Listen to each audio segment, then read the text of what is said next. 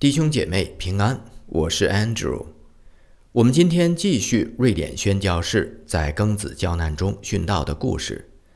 今天这篇文章的题目是“日头和炎热也必不伤害他们”，即在山西朔平殉道的福斯伯一家。文章选自《教会杂志》，文章的编译是 Little Paul 弟兄。一九零零年六月二十九日，宣道会的瑞典宣教士福斯伯夫妇 Oscar Fusberg and Anna 在山西朔平府参加瑞典圣节会的年会时，遭遇义和团全民的袭击。夫妻二人连同他们约一岁的女儿。与圣节会的十位宣教同工一同被暴徒用石头砸死。福斯伯夫妇也因此成为宣道会在庚子教难中最早殉道的宣教士。福斯伯 （Oscar Fusberg），一八七一年十二月十三日生于瑞典维姆兰省北部的一个郡，后来全家迁往维姆兰省首府卡尔斯塔德市。那里也是他父母幼年时居住的地方。福斯伯的母亲在他殉道前的几个月去世，他的父亲则在妻儿离去之后又活了许多年。童年的福斯伯是一个冷静自律的孩子，也因为其品行端正而小有名气。他大概是在十五六岁时重生的。福斯伯曾在卡尔斯塔德市的管风琴厂做过几年木工。1890年至1892年期间，在完成圣经和语言课程的学习之后，他蒙召传道，在一间小型的教会做兼职传道人。在参加一次宣教特会时，他得到了为基督去中国做宣教士的呼召。1896年初。他离开家乡，前往中国，在那里，上帝为他开了传道的门。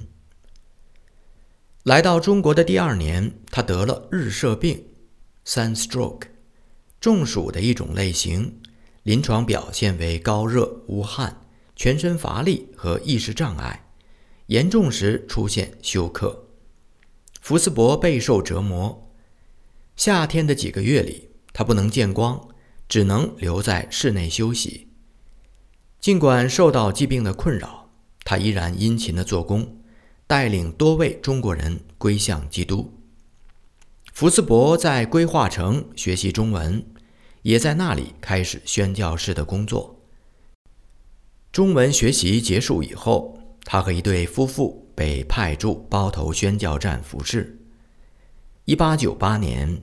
他与来自瑞典的女宣教士林姑娘 anna linguist 成婚。一年之后，神赐给他们一个女儿，阖家其乐融融。一九零零年，夫妻二人被差遣到规划城服侍。福斯伯夫人安娜·福斯伯格，一八七二年六月九日出生于瑞典奈舍郡的艾莎。她出生后与父母一直住在那里。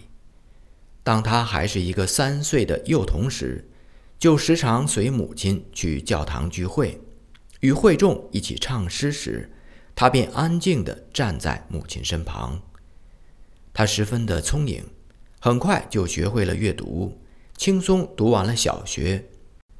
童年的时候，他喜爱参加主日学，喜欢聆听、阅读圣经和唱赞美诗。一八八七年，十五岁的林姑娘参加了奈舍郡的信封会。那一次，她将自己完全奉献给主耶稣，也渴望参加教会的服饰。一两年后，他参加了纳斯比的救世军。救世军组织 （Salvation Army） 由英国牧师卜威廉创立于一八六五年。旨在向世界各国的下层民众传扬福音，实施救助。一八九二年十一月，他去拜访在厄勒布鲁居住的姐姐。第二年一月，他和姐姐一起参加了由范兰生牧师主领的宣教特会。此后，他对中国的福音需要久久不能忘怀，也积极预备自己成为一名宣教士。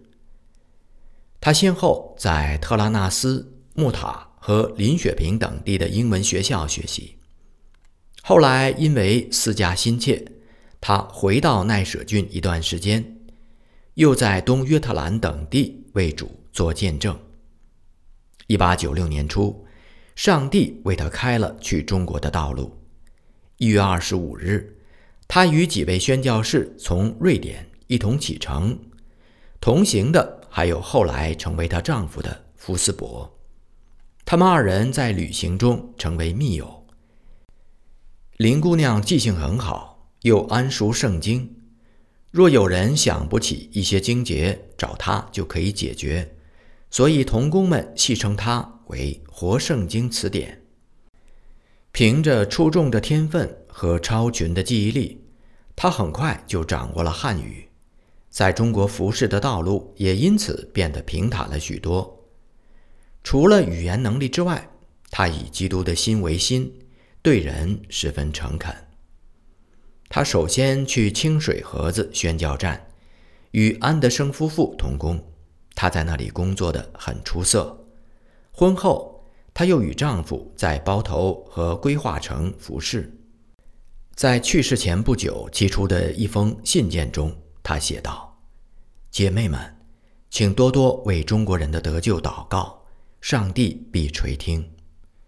Sisters, pray much for the salvation of these Chinese. God will hear you prayer.” 一九零零年六月。福斯伯一家去朔平府参加瑞典圣节会的年会，他们提早前来，与当地宣教士有美好的交通。然而，六月二十四日年会开始以后，即遭全民的骚扰。六月二十六日，暴徒竟然公开的攻击宣教站，抢掠放火，焚烧全部房舍。福斯伯一家与圣洁会的宣教士们逃往县衙寻求保护，知县假意收容，却与全民合作。三天后，全部宣教士遭全民毒手。殉道的时候，福斯伯夫妇同为二十八岁，他们的女儿约一岁。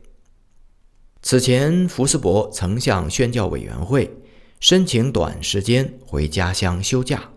也得到批准，但是在赴瑞典之前，他们却去了另一个家乡，在那里，日头和炎热也必不伤害他们，因为宝座中的羔羊必牧养他们，领他们到生命水的源泉，神也必擦去他们一切的眼泪。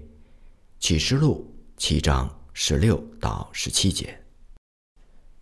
瑞典教会。纪念他们说，福斯伯善于解决实际问题，信念坚定，敬畏神，富于同情心，乐于助人。我们想念你，亲爱的朋友，愿你得享安息，直到我们再相会。Because he had a practical talent and a strong will, and was God-fearing, helpful, and compassionate.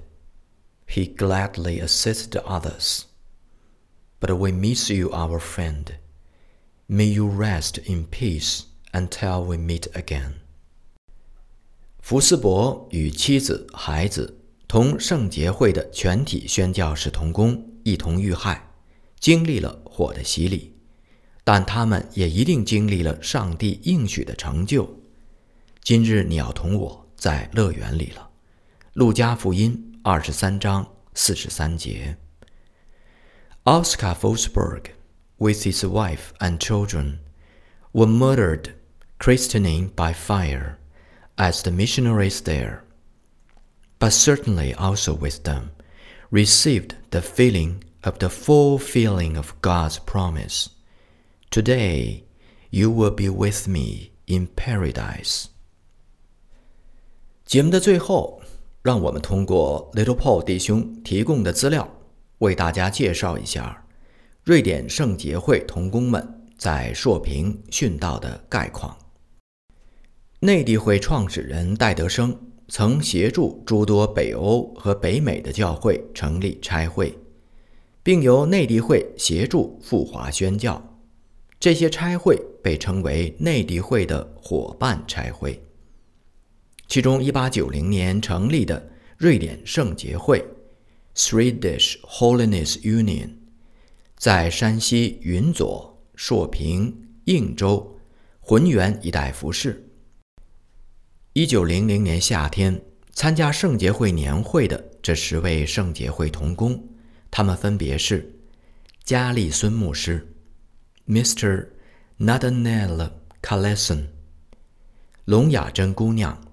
Miss Mina Hotland，祝汉生姑娘，Miss Anna Johnson，刚公益牧师，Mr. Gustav Edifo Carlbag，赖生牧师，Mr. Oscar A. L. Larson，冷姑娘，Miss Journey Lundell，恩姑娘，Miss Justina Ingvar。白景光牧师，Mr. Swan A. Parson，百师母毕月英女士，Mrs. Parson，尼 Emma Peterson，以及毕德生牧师，Mr. Ernst Peterson。 十位宣教童工在寻求地方政府庇护的过程中，于六月二十九日，在山西朔平城外。被暴徒用石头砸死，全体殉道。他们的尸首被挂在城门口示众。这十位瑞典籍的宣教士，乃是内地会体系在庚子教难期间最早殉道的一批童工，享年皆在三十岁上下。其中，冷姑娘、恩姑娘和毕德生牧师抵达中国只有短短的几个月。加利孙牧师乃是瑞典圣洁会的委员之子，他本人是该会最早赴华的两位宣教士之一，因此也是最资深的童工。他蒙召赴华的时候曾写道：“因为得着神呼召我，差遣我到中国去的确据，我心中有说不出来的大喜乐。” As I received the assurance of call. to be sent to China, I have a great unspeakable joy in my heart. 加利孙牧师在中国殉道的时候，师母尚在瑞典抚育两个年幼的孩子。聋哑真姑娘在最后一封家书中写道：“至于我，假如神要我受苦，殉道而死，我一点儿也不害怕。As for me。” I don't fear if God wants me to suffer the death of a martyr。然而，在他们殉道的半年之后，一九零一年一月，庚子教难后，第一批来到英国伦敦内地会女子准宣教士培训所的，便是来自瑞典的姐妹们。经过一段时间的语言学习之后，同年九月。他们便扬帆起航，前往中国，取代他们殉道的姐妹们。